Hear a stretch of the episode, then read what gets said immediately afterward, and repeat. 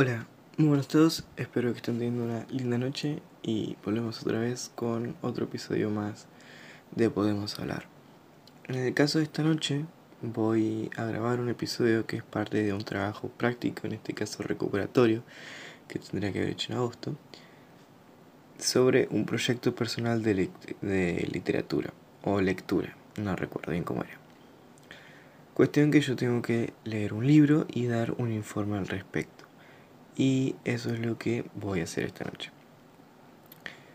Tengo que analizar varios ítems, que en este caso serían la biografía del autor, la secuencia narrativa, eh, a lo largo de la trama si hay conflictos y bueno, el género, la crítica que hace el autor, eh, conflictos sociales, destacar fragmentos de la obra que resalten valores, tipo de narrador, y bueno, cosas así.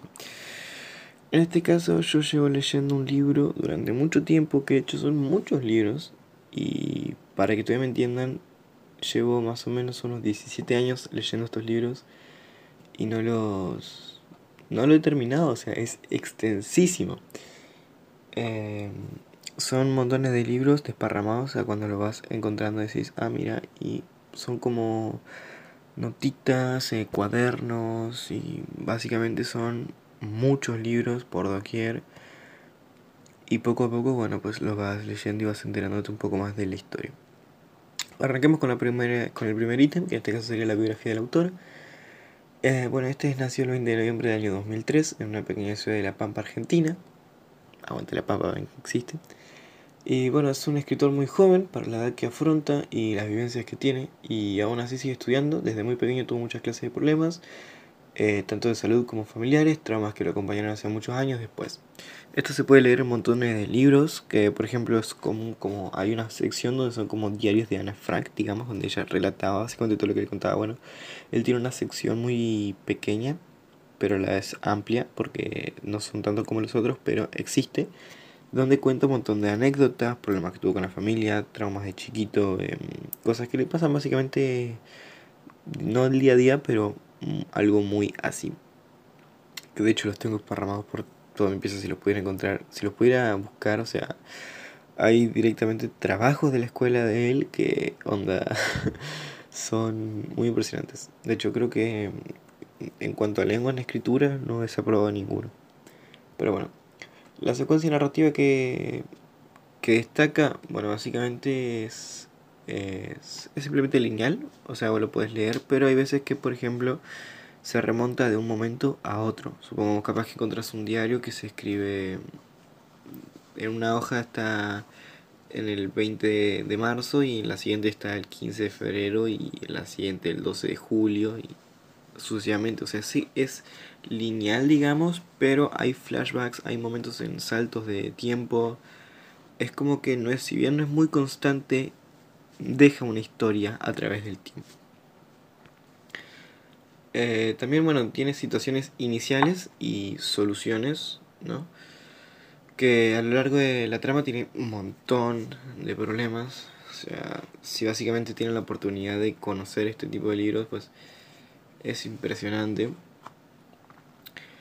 Y, muchas veces logra solucionarlos o simplemente zafar, pero no siempre es así, se dificulta mucho la trama, o sea, vos lo vas leyendo, leyendo, leyendo y cuando te das cuenta que hay un problema que se afronta, se acopla, em, te dan ganas de seguir leyendo. ¿Qué género es? Pues claramente es una biografía. Eh, tenemos documentos, tenemos vivencias, hay hay cierta evidencia de que es una biografía. ¿Qué critica el autor a través de la obra? ¿Qué denuncia, manifiesta o expresa? Bueno, básicamente critica muchas cosas, tanto la economía como la sociedad, las vivencias, desgracias, la injusticia, la falta de amor en el mundo, porque la falta del mismo puede llegar a ser buena, aunque, aunque muchos estén ciegos para ese punto de vista. Es algo que deja muy presente, que muchas cosas lo dejaron dolido, y si bien está en ciertos momentos se siente solo, no se siente mal. Em, que también el mismo manifiesta que odia de manera condicional y lógica el pensamiento de la sociedad hacia ciertos factores ilógicos, la muerte y destrucción que hay por estas cosas y muchas más, y sobre todo manifiesta que el inconsciente humano es un excelente tópico para abordar, ya que su propia mente fue sujeto a un experimento y su propio experimento sigue siéndolo. Ok, es, se toman, se toca literalmente todo, básicamente es como que todo el pensamiento de una persona se aborda en este libro y es impresionante. ¿Con qué conflicto social eh, de los abordados en la obra te identificas y por qué? Y yo creo que en lo personal me, me sentiría identificado con la mayoría de ellos, porque en ciertas ocasiones siento como que el autor tuviese un segundo o una doble personalidad, digamos, donde pierde todo el encanto y es el antítesis total de su en su máxima expresión debido al, a que carece totalmente el argumento que tiene el autor. Supongamos, él lo destaca como que su antítesis es alguien llamado Pedro. Pedro es lo opuesto a él. Es todo lo que él no sería, pues lo es Pedro. Eh, hay una parte también que nos, nos pide que destaquemos fragmentos de la obra que resalten valores. Y yo lo que destaqué fueron muchos de los momentos donde decide dejar de lado su orgullo, porque también podemos ver que es una persona muy egocéntrica, arrogante y eh, orgullosa, que si bien no es así, no es así, digamos que está, por ejemplo, todo el tiempo mirándose al espejo, claramente él lo descubre y trata de controlarlo, pero obviamente todos tenemos nuestro orgullo y a él hay veces que se le sube de más. Bueno, deja su orgullo de lado para no perder a alguien importante. En las ocasiones donde salta el obtener, donde él salta el obtener y prefiere dar, que es, es algo que se ve mucho. Tipo, él puede tener mucho, pero o sea, sigue prefiriendo cosas básicas. Y donde nos enseña que por más que feas, feas que estén las cosas, por más rotos que estemos y por más que nadie lo note, el show siempre debe continuar. Es algo que se puede destacar un valor muy importante que él nunca baja la guardia básicamente también cuenta que su mamá fue quien lo inspiró a un montón de cosas y que su mamá siempre le dice el show debe continuar. Algo que él nunca, nunca deja de lado. Por último nos encontramos con la pregunta que dice el tipo de narrador claramente, eh, ¿qué tipo de narrador es? ¿no? Caracterizar, caracterizar y ejemplificar citas textuales. En este caso yo destaqué una que es muy choqueante y la verdad que bueno, me gustó mucho el tipo narrador claramente es un protagonista. Un claro ejemplo es cuando en un flashback recuerda estar en su casa con un diario y esta vez está recordando. Recuerdo haber escrito esto cuando tenía apenas 12 años. Querido diario, hoy volví de la escuela y muchos de mis compañeros me hicieron bullying. No sé la razón, pero sé que me duele mucho y no me siento que nadie me ayude. Esa es una cita que está en, uno de los diarios chicos, porque en uno de los tantos diarios hay un, como etapas, digamos, en primaria y secundaria, desde los 13 a los 14, de los 12, 13. En uno de esos diarios cuenta mucho su experiencia con el bullying y esta es una de las que una de las citas que más dolió, porque si bien es simple, es simplemente cuenta todo lo que tiene que contar en una línea.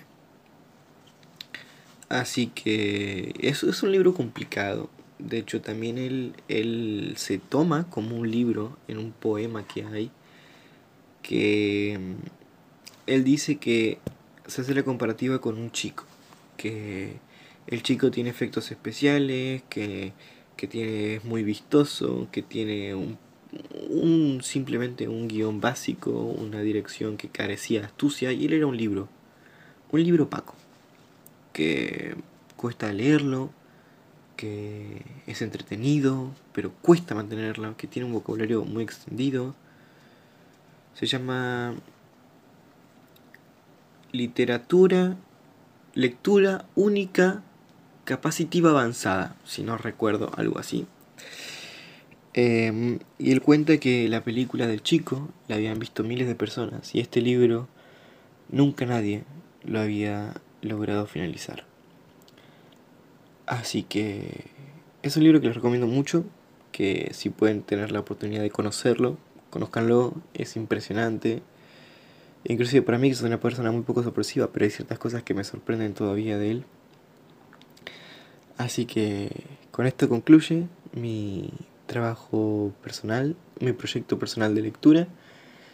Y espero que nos veamos en otra próxima edición y espero que pasen una linda noche. Que descansen. Yo soy Luca Vidales y esto es Podemos Hablar.